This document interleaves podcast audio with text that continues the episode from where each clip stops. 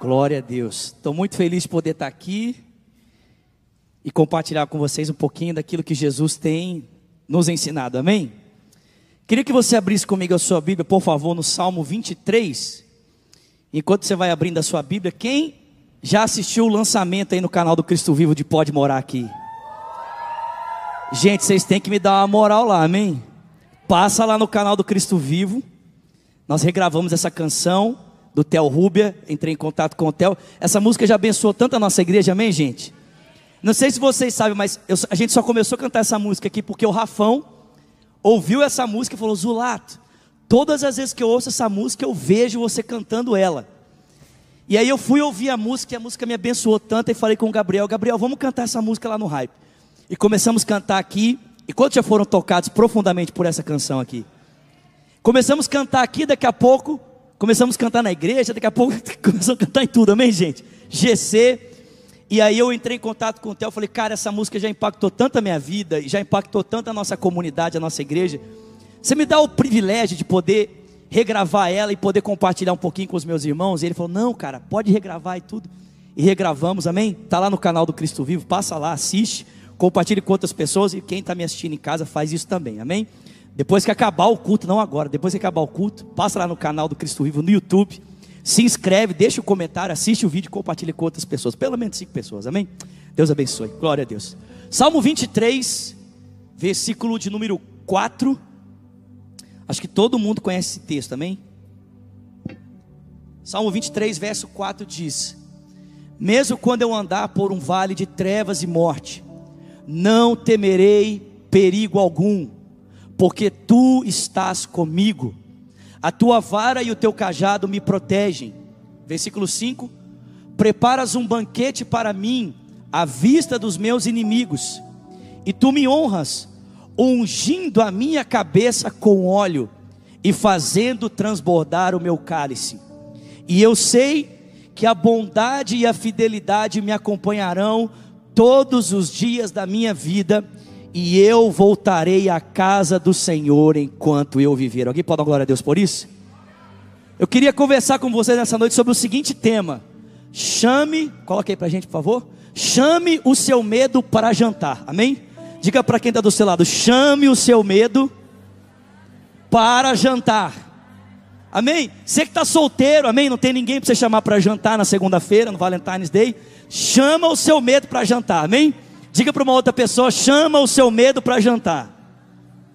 Amém? Vamos orar. Pai Celestial, nós queremos ouvir a Sua voz essa noite. Já estamos sendo tão tocados pelo Senhor aqui nesse tempo de adoração, de louvor, e queremos continuar ouvindo o Senhor, Pai. Fala conosco aqui, nós te pedimos através da Sua palavra nos dê olhos para ver, ouvidos para ouvir e um coração atento para receber tudo aquilo que o teu Espírito deseja falar no nosso coração. Nós oramos agradecidos em o nome de Jesus e quem crê diga. Deixa eu te fazer uma pergunta. Quem aqui já leu um livro chamado O Cavaleiro Preso na Armadura? Quem já leu esse livro aqui? Vocês nunca leram esse livro? Então fala para o seu irmão, meu irmão, você tem que ler esse livro esse ano, amém? Gente, esse livro é muito pequenininho, mas é um livro muito legal de você ler, amém? Presta atenção, vou fazer um resumo para você aqui. Escuta aqui. O livro conta a história de um cavaleiro que está preso na sua armadura. Por quê? Porque ele sai para lutar constantes batalhas, ele mata constantes dragões para salvar princesas. Então ele tem o hábito de ficar com essa armadura. Afinal de contas, as pessoas sabem quem ele é pela armadura que ele usa. As pessoas o distinguem por causa da armadura, e ele gosta tanto dessa reputação que ele ganhou por ser um cavaleiro valente, vestido nessa armadura, que ele passa a maior parte do tempo vestido com ela. Inclusive, quando ele volta para casa, a esposa dele fala para ele: tira essa armadura para você ter tempo com a gente, para você ter comunhão. Mas ele está tão feliz com tudo aquilo que ele conquistou com essa armadura que ele se recusa a tirar. E aí o tempo passa, a armadura vai ficando com ele, ela vai enferrujando, pelo menos nas suas dobras, né, nas suas partes de contato e ela acaba então se tornando presa ao corpo dele, e ele pede a capacidade de tirar a armadura do seu corpo. E aí, por causa dessa prisão que ele se encontra agora dentro da sua própria armadura, ele está correndo um risco de perder a sua família, de perder o seu filho e de perder a sua vida. Porque a esposa dele vê ele na armadura e fala: oh, Não consigo te tocar, não consigo te abraçar, não consigo ter relacionamento com você. O filho não consegue mais ter contato com o pai e ele não consegue se alimentar por causa da armadura. Então ele está correndo um risco da esposa ir embora, perder o contato com o seu filho e, inclusive, perder a sua vida. Então ele fica preso a essa armadura e ele quer, para não perder a família, não perder o filho, não perder a vida, tirar a armadura de qualquer forma. E ele procura na sua vizinhança algumas pessoas que possam tentar ajudá-lo a tirar essa armadura. Mas a pessoa mais forte do seu próprio reino não consegue fazer isso. E então ele ouve a história de que tem um mago escondido na floresta e esse mago pode dar para ele o caminho para ele se livrar da armadura. Ele percorre essa floresta por vários dias. E quando ele está prestes a morrer, quase desfalecendo, então o mago se apresenta para ele, se encontra com ele e dá para ele a direção de, do que ele deve fazer para se ver livre daquela armadura. E basicamente, gente, a, a, a instrução que o mago passa para ele é de um caminho, é de uma jornada em que desafios se apresentarão, e à medida que ele supera esses desafios, ele vai adquirindo valores. E à medida que ele adquire valores, os valores vão ajudando a ele se livrar das peças da armadura até que ele fique completamente liberto. Vocês estão comigo aqui? Quais são os valores que ele vai aprendendo durante o caminho? Presta atenção. Ele aprende o valor da verdade, ele aprende o valor do silêncio, ele aprende o valor do conhecimento, o valor da vontade, da determinação e da ousadia, e o valor da confiança, o valor da fé. É o último valor que ele aprende até que ele se vê completamente livre. Mas preste atenção: quando ele vai encarar o desafio para aprender o valor da ousadia, da determinação, da coragem, ele chega a um castelo e na entrada desse castelo tem um dragão imenso, gigantesco. Esse dragão é muito maior do que todos os outros que ele enfrentou. E para piorar, ele está sem alguma arma que ele possa usar para se defender, né? O mago falou para ele: você não vai precisar de arma na jornada, pode sem arma nenhuma. Então ele vai, e quando ele se depara com o dragão, ele fala assim: pô, o mago falou que não precisava de arma, agora está aqui esse dragão gigantesco. Eu preciso vencer esse desafio para me apropriar desse valor, mas como é que eu vou fazer isso? E para piorar a história, o dragão não só é enorme, gospe fogo e tudo mais, mas o dragão tem a capacidade de ler os seus pensamentos. Como que é o nome desse dragão, gente? Medo e dúvida. Então o dragão fala para ele: Olha, o meu nome é medo e dúvida. E não adianta você ficar aí se perguntando como é que você vai me vencer, porque você não vai me vencer, não. Você não vai conseguir passar por aqui. Você não vai chegar até o seu objetivo. Sua vida vai ser arruinada. E aí ele se lembra que durante o caminho Algumas pessoas que ele conheceu falaram assim para ele: olha, quando você for enfrentar o desafio para alcançar o valor, né, da determinação, da coragem, você precisa se lembrar que a autoconfiança é mais valiosa para matar, matar dragões do que uma espada. Então você tem que confiar em si mesmo, você tem que confiar na sua capacidade. E aí ele lembra disso, ele fala assim: quer saber de uma coisa? Eu vou encarar esse dragão no peito, eu vou para cima dele, eu vou vencer ele. E ele vai, com toda a coragem e ousadia, mas no meio do caminho o dragão gospe fogo nele, queima a barba dele, queima umas partes do corpo dele, e ele corre com medo, afugentado. E aí, os companheiros que estão com ele na viagem falam assim: Cara, foi muito bom, primeira tentativa, né? Você tentou e deu quase certo. Aí fala assim: Primeira tentativa? Você está sugerindo que eu vou tentar uma segunda? Eu não vou tentar nada, eu vou embora. Você está doido? Olha o tamanho desse dragão. Ele quase me devorou com as, com as chamas dele. Eu vou embora.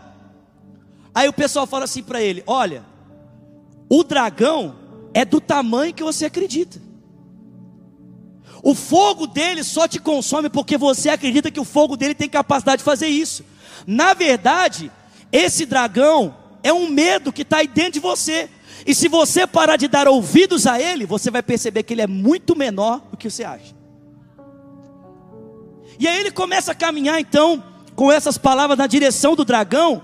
E à medida que o dragão gospe fogo, ele começa a dizer: Eu não acredito em você, eu não acredito nos meus medos, eu não acredito na minha insegurança, eu não acredito naquilo que você fala. E à medida que ele vai falando, o fogo vai diminuindo, vai acabando, o dragão vai diminuindo. E quando ele consegue chegar perto do dragão, ele descobre que o dragão era do tamanho de uma lagartixa, e não aquele dragão assustador que ele achou que o dragão parecia. Mas irmão, preste atenção, é exatamente isso que o meu medo e o seu medo faz comigo com você. O nosso medo faz a gente acreditar que ele é do tamanho de um dragão, que gospe fogo e é capaz de devorar a nossa vida. O nosso medo faz a gente acreditar que nós não vamos dar conta de transpor esses obstáculos e que se por um acaso nós tentarmos fazer isso no meio do caminho, nós vamos acabar perecendo. Sim ou não?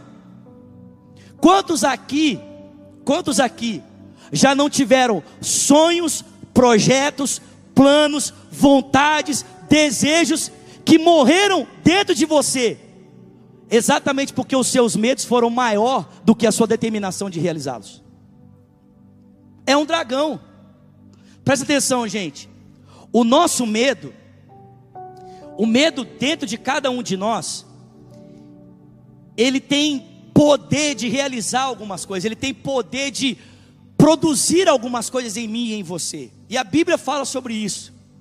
Em primeiro lugar, preste atenção: a Bíblia diz que o medo na minha vida e na sua vida, quando nós passamos a dar espaço demais para ele, porque preste atenção, é impossível viver sem medo, gente. Todos nós, em algum momento, em alguma forma, vamos ter algum medo e alguma insegurança. A questão não é se você vai ter medo ou não, é quanto de espaço você vai dar para esse medo na sua mente e no seu coração.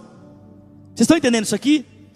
Presta atenção, o medo tem em mim e em você a capacidade de nos torturar. Pessoas que deixam o medo tomar um espaço desproporcional na sua mente, nas suas emoções, nos seus pensamentos, são torturadas pelos seus medos. Exemplo: uma pessoa que dá espaço demais para o seu medo, deixa o seu medo se transformar num dragão dentro de si, essa pessoa pode ter medo até mesmo de viver. A pessoa tem medo de fazer tudo, tem medo de dirigir, tem medo de sair de casa, tem medo de viajar, tem medo de trabalhar, tem medo de tudo. E você pode achar isso absurdo, mas nós vivemos numa sociedade que existem muitas pessoas que preferem ficar trancadas dentro do quarto porque elas têm medo de sair por lá de fora e de repente acontecer alguma coisa. A pessoa vive na perspectiva do pessimismo. A qualquer momento, alguma tragédia pode acabar transformando a vida dela num caos. Então ela prefere ficar nesse estado de aparente segurança do que se arriscar e de repente ver a sua vida se encontrar numa situação complicada. O medo tortura, tortura as emoções só que o nosso medo não apenas nos tortura, nosso medo nos aprisiona. O medo é como se ele fosse um parasita. Ele drena de você a sua força, o seu potencial, a sua capacidade. A pessoa até acredita que ela dá conta de fazer.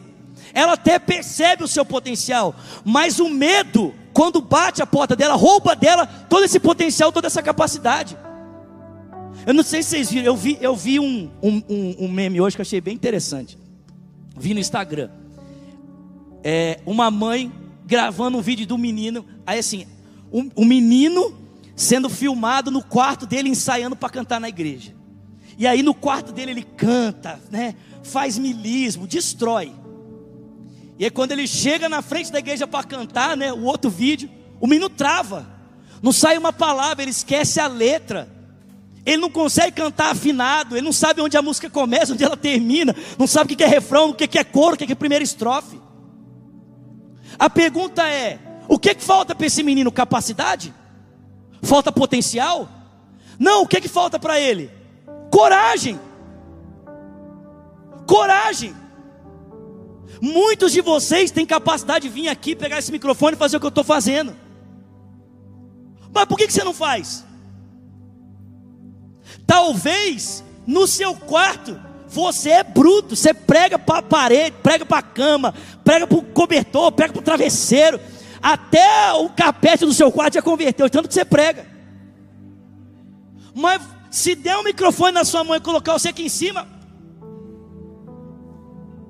trava. Por quê? Porque você não tem capacidade, porque você não tem condição, porque você não tem potencial para isso, porque você não foi chamado, porque você não tem graça de Deus. Não, é porque o medo drena a sua energia e na hora que você vai colocar o seu potencial para funcionar, o medo já roubou todo ele, você não consegue. Vocês estão comigo aqui? Tem alguém me ouvindo aqui? O medo, irmãos, é como um torturador, é como uma prisão. A Bíblia fala que o medo é como pânico, o medo é como ansiedade. O medo é como algo que leva a pessoa a viver debaixo de engano e de condenação. Agora, o que eu achei mais cabuloso é que a Bíblia fala que o medo é um espírito. Em 1 Coríntios, Paulo fala que Deus não nos deu o espírito de medo. Ou seja, o medo é um espírito, não é só um sentimento não é só uma emoção, por trás dessa emoção que está te torturando, roubando o seu potencial, gerando ansiedade em você, produzindo medo e condenação, impedindo você de alcançar o seu destino, te aprisionando, por trás desse sentimento existe um espírito atuando para aprisionar a sua alma. Para aprisionar o seu futuro, para fazer você se manter nesse lugar onde você está, quando Deus tem o um mundo inteiro para você conquistar, meu irmão. Presta atenção, Nessa noite, Deus quer que eu e você chamemos os nossos medos para jantar.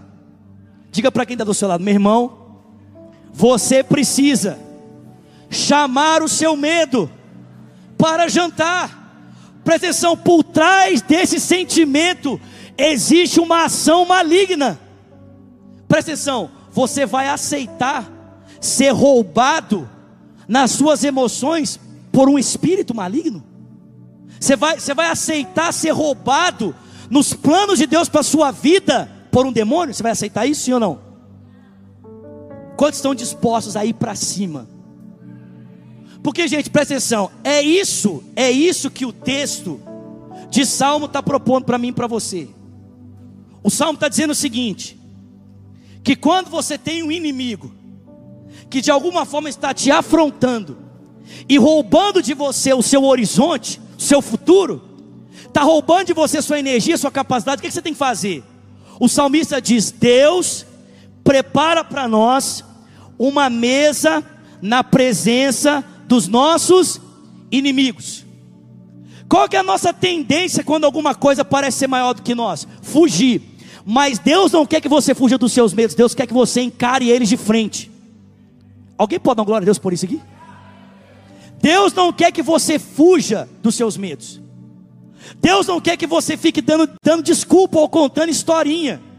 Ah, mas tem isso. Ah, mas tem aquilo. Presta atenção, irmão. O Moisés tentou fazer isso. Ele ficou tentando dar várias desculpas para Deus para tentar justificar o medo que ele tinha de encarar aquele império tirano que estava escravizando o povo dele por 400 anos. Sabe como é que Deus venceu o medo de Moisés? Deus mostrou para ele o tamanho do seu poder e fez Moisés acreditar que Deus era maior do que os seus medos e que na autoridade e no poder de Deus Moisés podia levar aquele império inteiro aos pés dele e libertar o povo para que o povo vivesse o destino que Deus havia preparado para eles. Não dá para ficar contando historinha. Os discípulos estavam lá trancados, as portas fechadas, com medo dos judeus. Jesus venceu o medo deles, sabe como? Enviando o poder do Espírito Santo sobre eles, os capacitando com virtude do alto para que eles fossem testemunhas em Jerusalém, em Judéia, Samaria e até os confins da terra. Preste atenção, a estrutura religiosa é rígida e assassina do judaísmo não deixou de ser como era. O império romano opressor não deixou de ser opressor. O que é que mudou? É que aqueles homens cheios do poder do Espírito tinham coragem de encarar de frente aquilo que antes estava causando medo neles. Você e eu precisamos ter coragem. E ter coragem significa chamar o seu medo para jantar. Fábio, senta aí porque Deus está preparando uma mesa para mim, na presença dos meus inimigos. Quem aqui já assistiu o UFC? Quem nunca assistiu? Que mundo você vive? Tô brincando. Cara, quando você assiste o UFC, antes da luta, tem o um momento da apresentação, sim ou não? E depois da apresentação, o que, que eles fazem? Colocam os lutadores de frente um para o outro. E o que, é que os lutadores fazem? Eles vão se encarar. Irmão, presta atenção. Deus nessa noite está mandando você encarar o seu medo. Vocês estão comigo aqui, gente? Deus está mandando você encarar o seu medo. Fala para o seu irmão, fala para ele. Deus está mandando você encarar o seu medo. Irmão, presta atenção. Você precisa enfrentar o seu medo. Eu não sei o que te traz medo, eu não sei o que te traz dor, eu não sei o que te traz ansiedade, eu não sei aonde você tem medo de fracassar, onde você tem medo de não dar certo, ou que você tem medo de não realizar. Mas Deus, Deus está mandando você botar esse medo sentado de frente para você, falando para ele: Você não vai mais me parar. Hoje eu vou mostrar para você que eu sou maior do que você. Tem alguém comigo aqui? Pelo amor de Deus, me ajuda.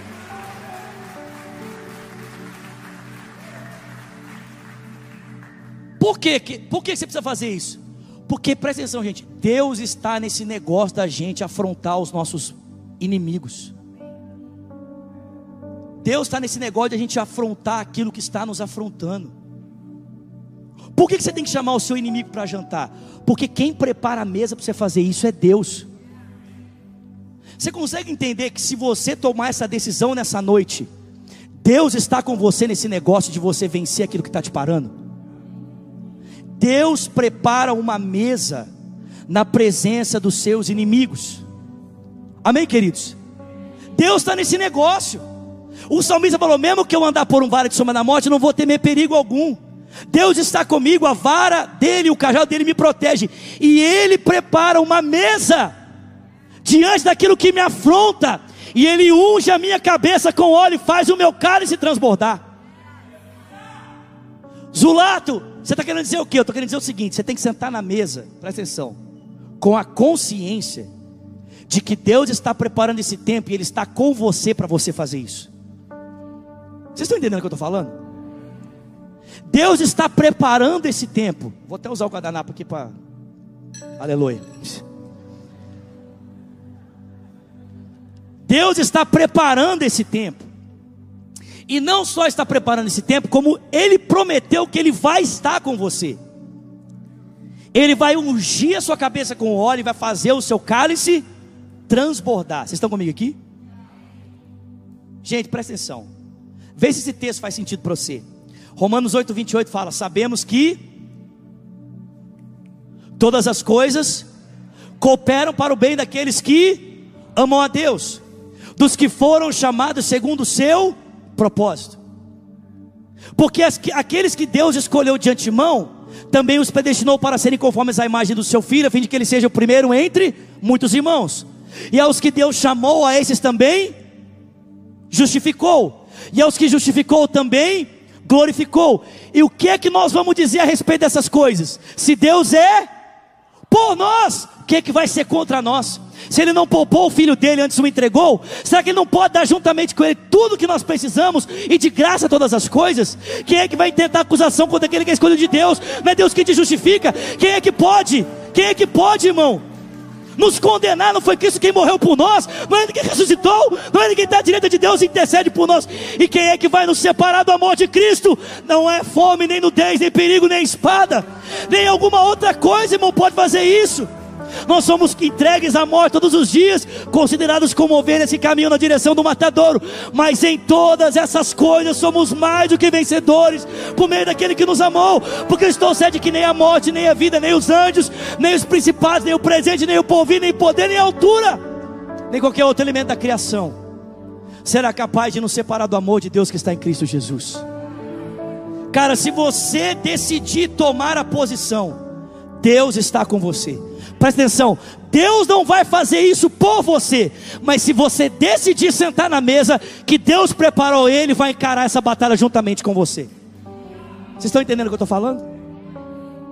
Nós precisamos encararmos os nossos medos, amém? Sentarmos na mesa que Deus preparou para cada um de nós. Enfrente os seus medos na consciência de que Deus está com você, amém? E enfrente os seus medos, sente na mesa na consciência de que Deus está te capacitando. Ele está te dando a capacidade que você precisa para vencê-los. Amém, gente? Presta minha garrafinha aqui. Já que é para pregar, então vamos fazer direito, amém? Vocês estão comigo aqui, gente? A Bíblia diz que Deus nos capacita, amém? Ungindo a nossa cabeça. Vocês estão comigo? Ungindo a nossa cabeça com óleo e fazendo o nosso cálice transbordar. O quanto de graça você precisa para vencer esse medo? Quanto de unção você precisa para superar isso que está te superando? O quanto de graça você precisa para ir além de onde você foi? Te fazer uma pergunta: Deus tem graça suficiente para te, te levar para esse lugar? Então presta atenção: o que falta não é graça de Deus, é uma posição sua. Se você decidir tomar essa posição, Deus vai ungir a sua cabeça com óleo, e Ele vai fazer prosperar, transbordar o seu cálice. Alguém crê nisso aqui? Não falta graça para você ir além, meu irmão. O que falta não é capacitação de Deus, o que falta é a sua ousadia. Porque se você sentar na mesa, Deus vai estar com você, e toda a graça que você precisa para ir além, Ele vai te dar, Ele vai ungir a sua cabeça com óleo, Ele vai fazer o seu cálice transbordar. Para fechar aqui, Zulato, o que, que é isso? Vou dizer, isso é a consciência, esse transbordar é a consciência do quanto Deus te ama e de quem você é por causa desse amor, e a resposta que você dá é isso. Não é isso que o apóstolo João fala? João fala assim: que Deus nos ama, amém? E que nesse amor não existe medo. Antes o perfeito amor faz o quê? Lança fora o medo. Se você deixar essa graça de Deus te envolver, te encher, se você permitir que esse amor transborde sobre você, que você se encontre nele e responda a ele nesse amor, irmão, não vai faltar para você a graça que você precisa para vencer aquilo que tem te desafiado. Vocês estão entendendo o que eu estou falando aqui? Senta na mesa com o seu medo nessa noite. Senta diante dele e fala para ele: Você não vai me parar mais. Amém? Olha nos olhos e fala assim: Você não vai me parar mais, porque eu decidi tomar uma posição. Eu estou sentado aqui com o meu Deus e debaixo da graça dele para dizer para você que eu vou cumprir tudo aquilo que Deus tem preparado para mim e você não vai me impedir de viver aquilo que Deus tem para minha vida. Alguém pode dar glória a Deus por isso? Você pode ficar de pé no seu lugar? Mas alguém quer sentar na mesa aqui? Não, pelo amor de Deus, gente, não, não estou acreditando. Eu estou pregando a, a, mensagem inteira para você sentar na mesa. Mais alguém quer sentar na mesa aqui? Então o que você está esperando? Vem aqui sentar. O que, que você está esperando? Vai molhar um pouquinho, viu, irmã? Porque a cadeira ficou um pouquinho. Olha para o seu medo. Olha para ele. Fala para ele. Fala que ele não vai te parar mais. Pode falar. Isso. Olha nos olhos dele. Fala para ele. Você não vai me parar mais. Isso. Amém.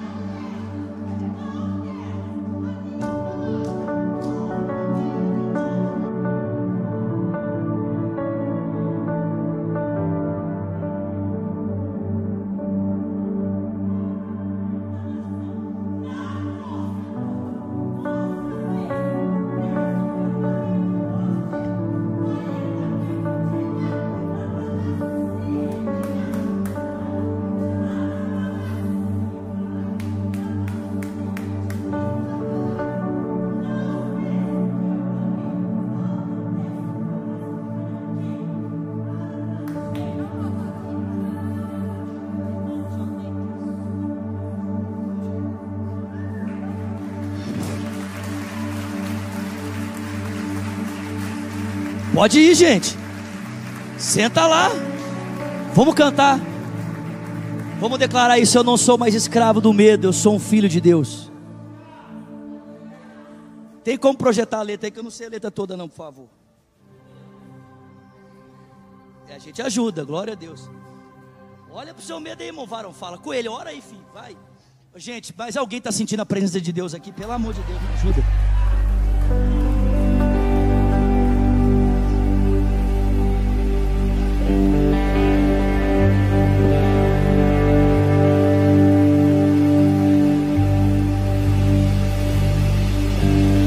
Não sou mais escravo do medo.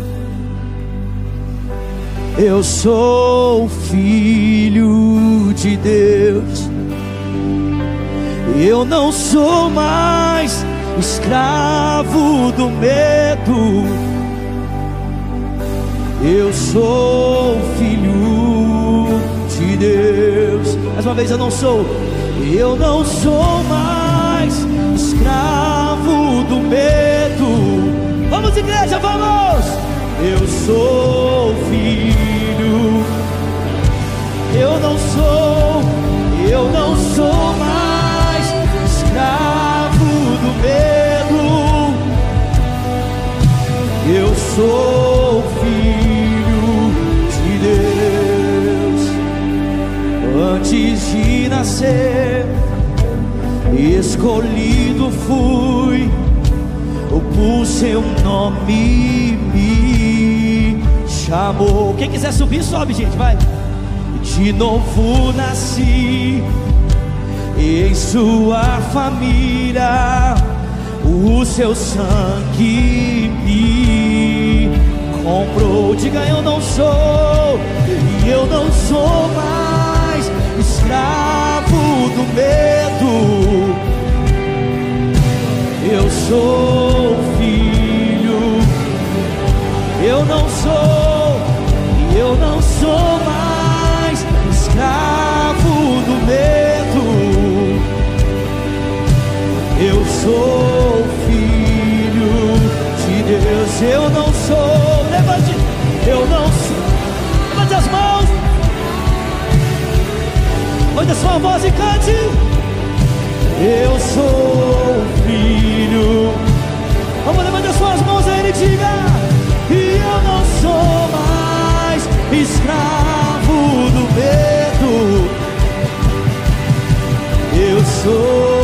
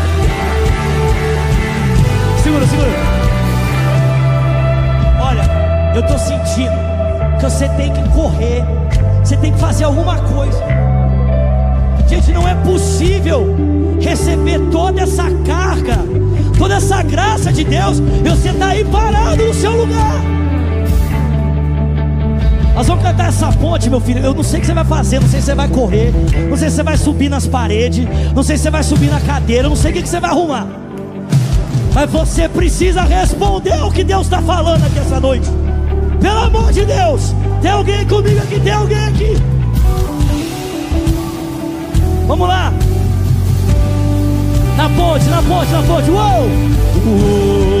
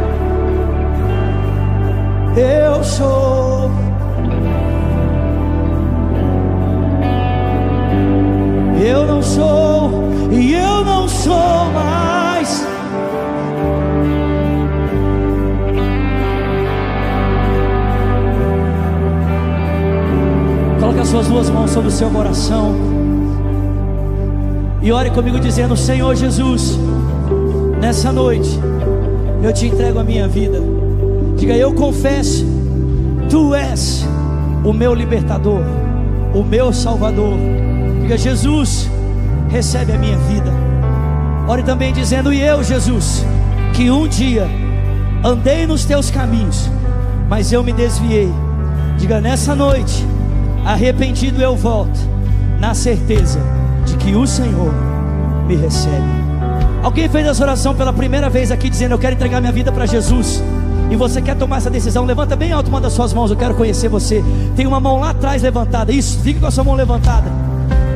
Alguém aqui dizendo: Eu quero voltar para Jesus hoje. Levanta a sua mão mais alto que você puder. Alguém que fala: Tem um aqui na frente, falando: Eu quero voltar para Jesus. Vem cá, manão. Vem cá, deixa eu orar com você. Vem cá. Vamos, gente, vamos. Uh.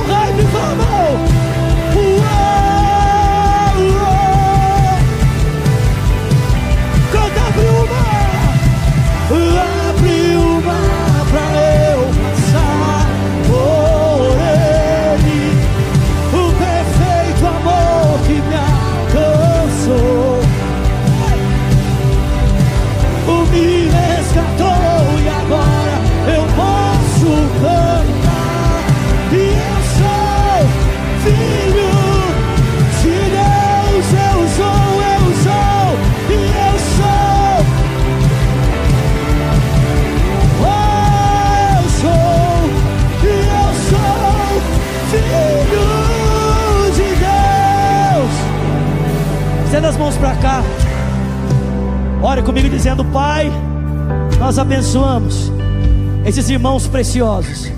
Declaramos que eles são teus, que eles pertencem a ti.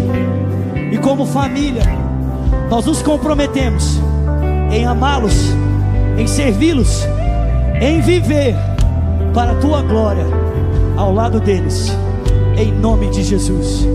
Amém, amém, amém. Olha só, top, não tá? Fala a verdade, vai ficar mais top ainda. Eu vou contar até três, eu quero que vocês se virem para conhecer uma família que ama vocês e já orava vocês, beleza? Beleza? Vocês estão comigo aí? Vamos lá, culto maravilhoso essa noite. E Deus falou muito com a gente aqui, trazendo essa palavra maravilhosa, vencendo o nosso medo.